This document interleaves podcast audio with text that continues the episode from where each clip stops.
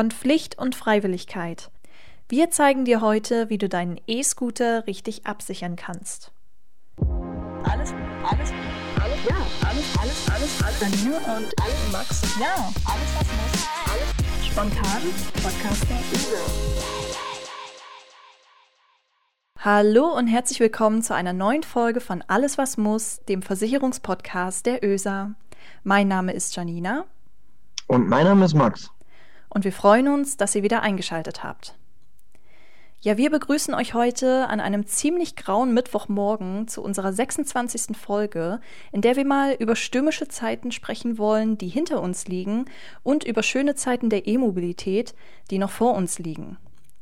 Bevor ich aber dazu komme zu verraten, was sich hinter diesen beiden Stichwörtern versteckt, möchte ich natürlich erstmal noch meinen Gesprächspartner Max begrüßen, der sich wieder aus Halberstadt hinzugeschaltet hat. Max ist gelernter Kaufmann für Versicherung und Finanzen, einer unserer ÖSA-Vertreter und schon von Anfang an mein liebster Podcast-Kollege. Von daher, guten Morgen, Max. Ich hoffe, es geht dir gut. ja, man muss ja. ja. ein paar starke Wörter hier rein äh, reinschweifen ja, lassen, nicht wahr? Also, also. es motiviert einem ja direkt äh, freudestrahlend hier in, auf dem Laptop zu stieren. Ja, äh, hallo erstmal an alle auch. Ähm, Janina, grüß dich auch. Äh, oder grüße nach Magdeburg an dich und ähm, an alle Zuhörer da draußen. Ja, ja. Äh, wie du schon sagst, äh, Wetter ist eher trübe, äh, bewölkt, unschön, aber ähm, ja, wenn man so empfangen wird hier, da kann man ja nur freudestrahlend äh, den Podcast starten. Unsere 26. Folge hast du gerade gesagt, Wahnsinn. Also kann ich immer nur wieder von Folge zu Folge sagen, das ist schon Hammer, dass wir auch dementsprechend schon so viel eingestellt haben gut. Ja. Tatsächlich äh, stimmt es mit unserem Alter fast überein. Wir gehen ja auch so langsam aber sicher auf die 30er zu. Ich meine, es sind noch ein paar Jahre, ne? Aber, aber nicht, bitte. kann man ja so mal ja. Äh, schon mal verraten. Nee, darum. Ja. Du hast es auch gerade schon ganz gut erwähnt. Es ist graues Wetter, es ist nicht allzu schön, aber ich glaube, es ist alles besser als die stürmischen Zeiten, die hinter uns liegen, äh, die letzte Woche ja tatsächlich dann beendet wurden. Ähm, Wohl wahr, ja. Ich habe es ja schon eingangs erwähnt, wir wollen äh, kurz darüber sprechen am Anfang dieser Folge. Und ja, wie vielleicht sicherlich alle mitbekommen haben, haben wir tatsächlich Ende Januar bis Ende Februar vier Sturmereignisse durchlaufen hier in Sachsen-Anhalt. Das war einmal Nadja, dann war das Elenia, dann war das Zeynep und dann war das Antonia. Und die vier haben ganz schön viel gewütet, muss man sagen. Und deswegen erstmal die Frage an dich, Max. Wie ist denn die Lage in Halberstadt? Seid ihr noch da oder wurde der Harz weggeweht? ja, also zum Thema Sturmschäden haben wir natürlich in den letzten ähm, Wochen gut, sehr, sehr gut zu tun gehabt. Ich sag mal so, allein in unserer Agentur hier in Halberstadt hatten wir zwischen 120 und 150 Schäden dann tatsächlich doch gehabt. Mhm. Der erste, da haben wir, wurden wir auch alle darauf eingestellt, ist ein großes Sturmereignis auf uns zukommen. Äh, nehmt euch in Acht, stellt euch an.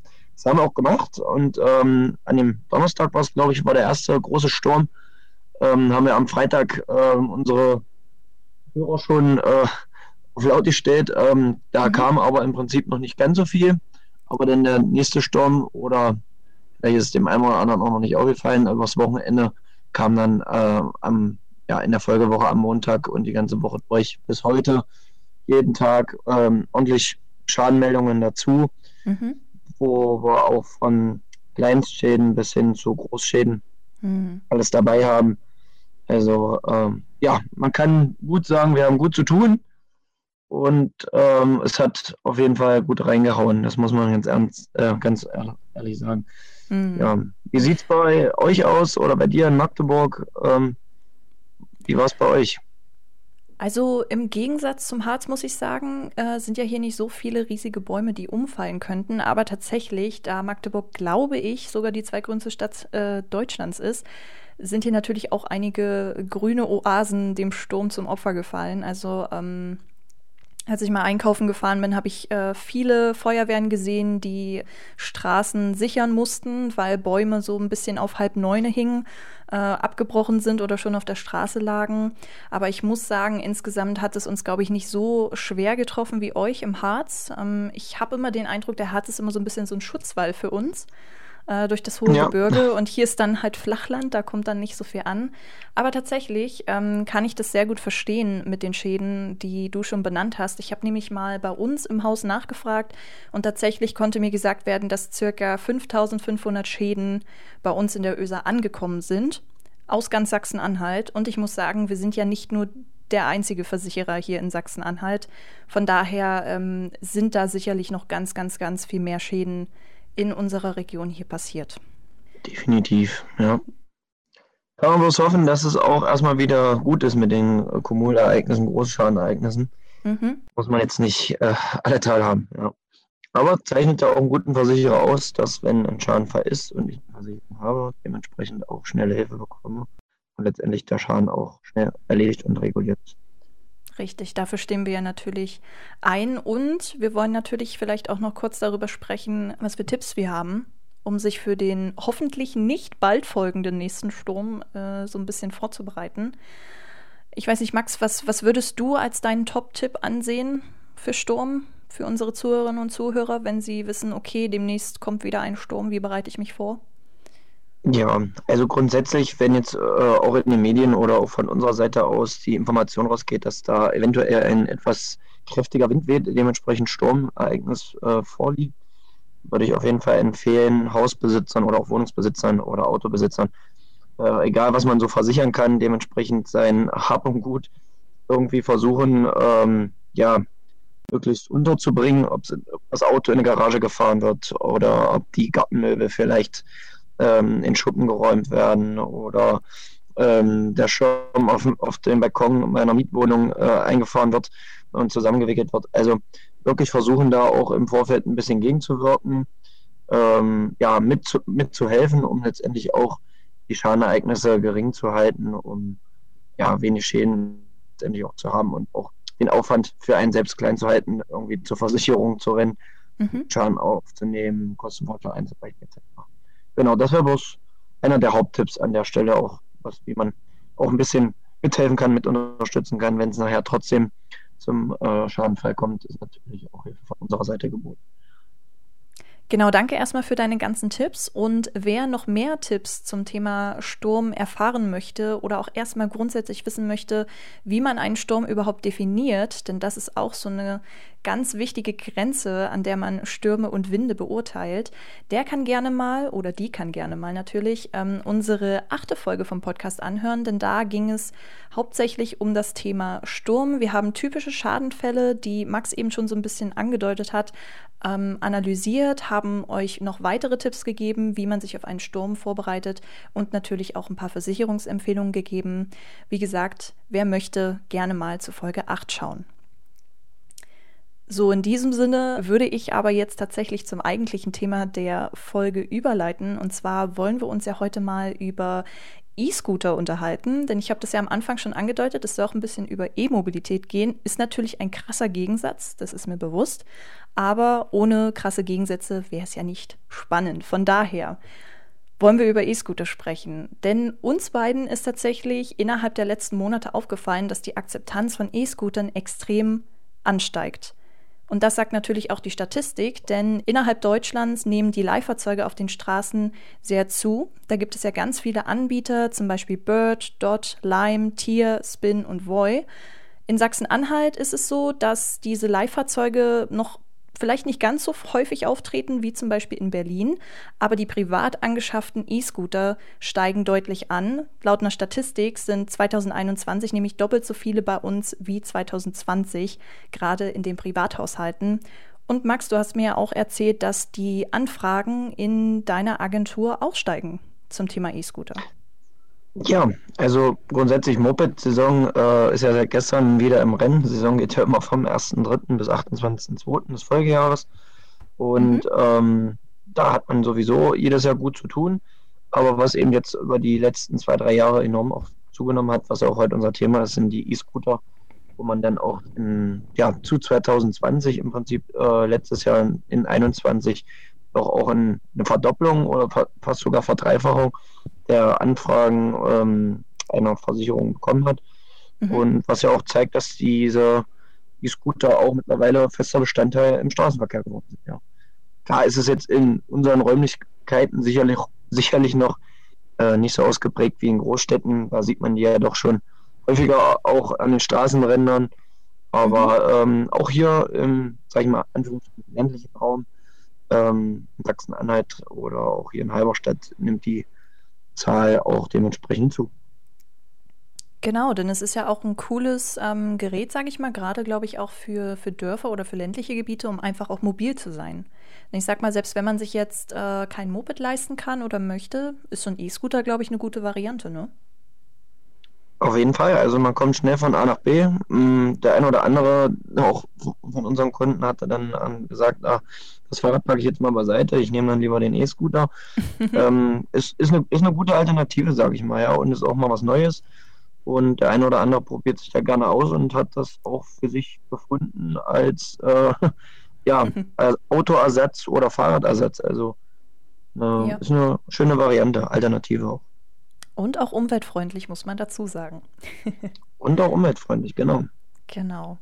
Ähm, wir haben ja jetzt schon so ein bisschen die Mopeds angesprochen. Bei Mopeds gibt es ja bestimmte Regeln, wie man die versichern muss. Und bei E-Scootern, ich nehme das jetzt mal schon ein wenig vorweg, äh, wird es ja sich ähnlich verhalten.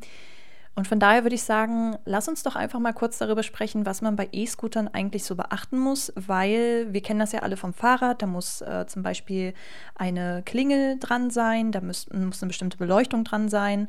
Ähm, wie verhält sich das denn beim E-Scooter? Oder besser gesagt, muss ich einen E-Scooter überhaupt versichern?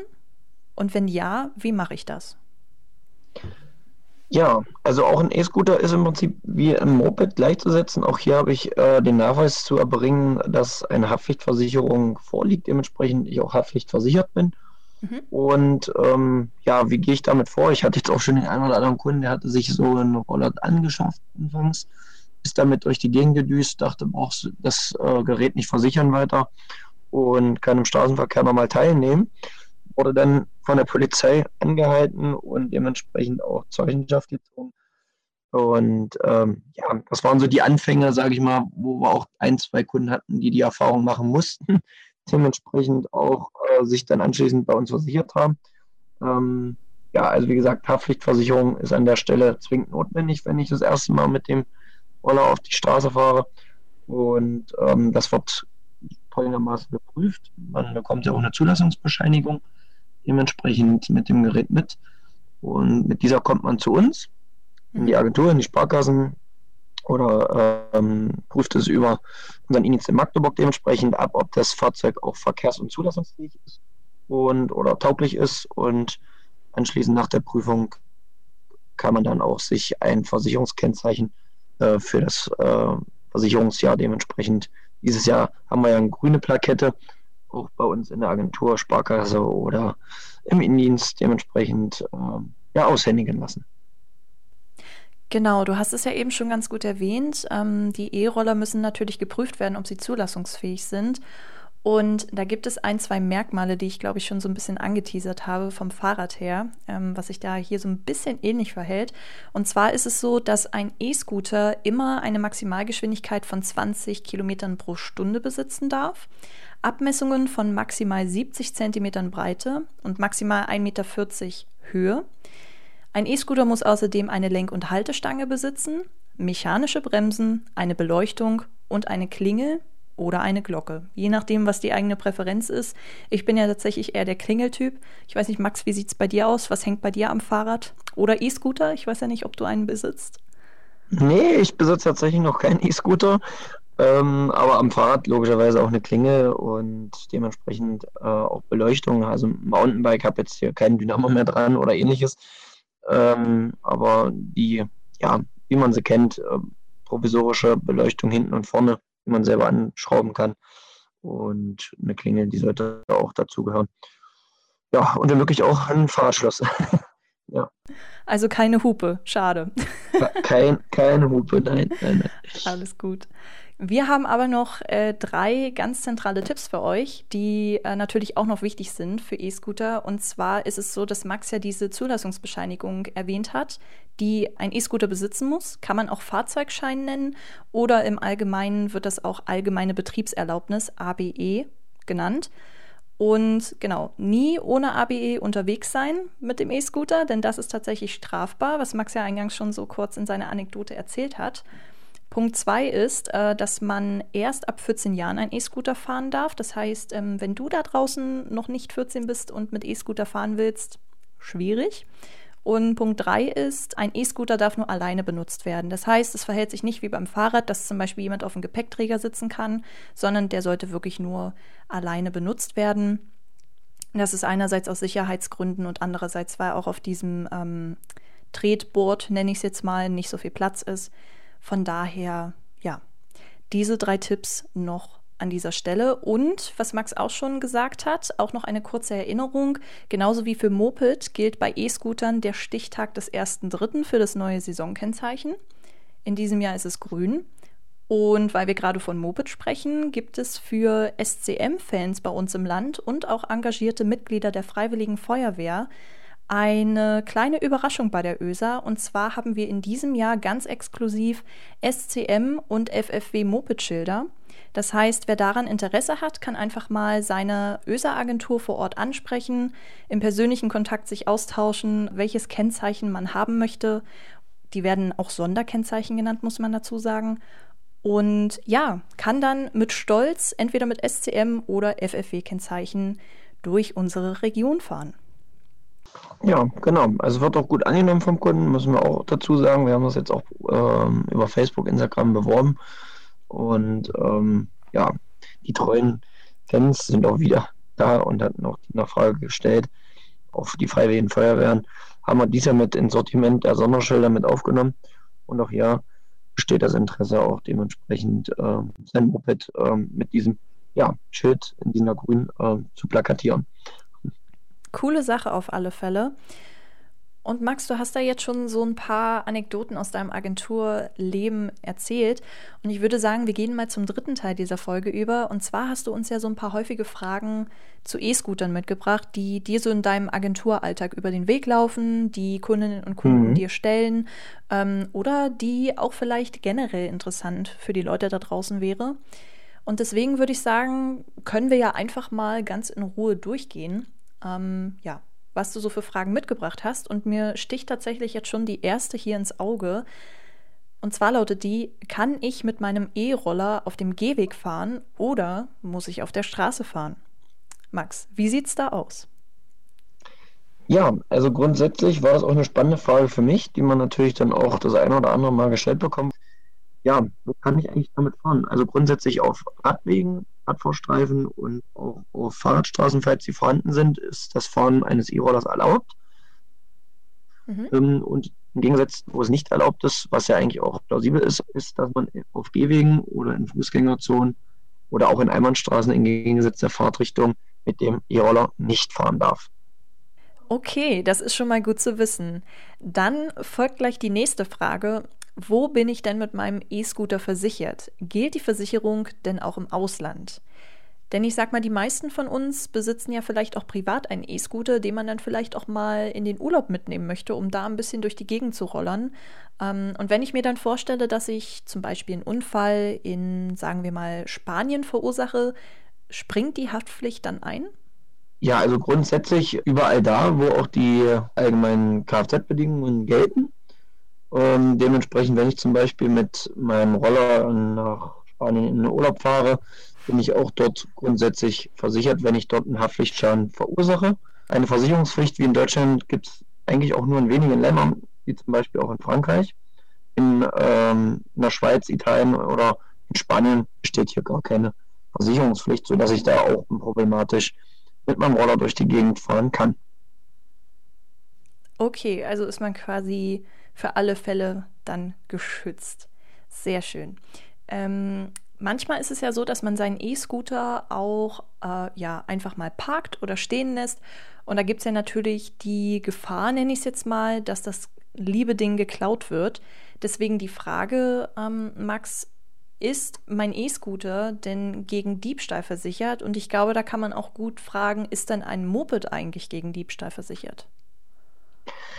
Ja, also grundsätzlich auch in der Beratung mit dem Kunden ähm, versuchen wir auch neben dem Haftpflichtversicherungsschutz, der wie gesagt äh, eine Pflichtversicherung auch in Deutschland ist, auch dementsprechend den Kunden zu fragen, ob er auch sein ähm, Moped oder seinen E-Roller gegen Diebstahl versichern möchte, dementsprechend über die Teilkasko mit äh, zusätzlich einschließen kann.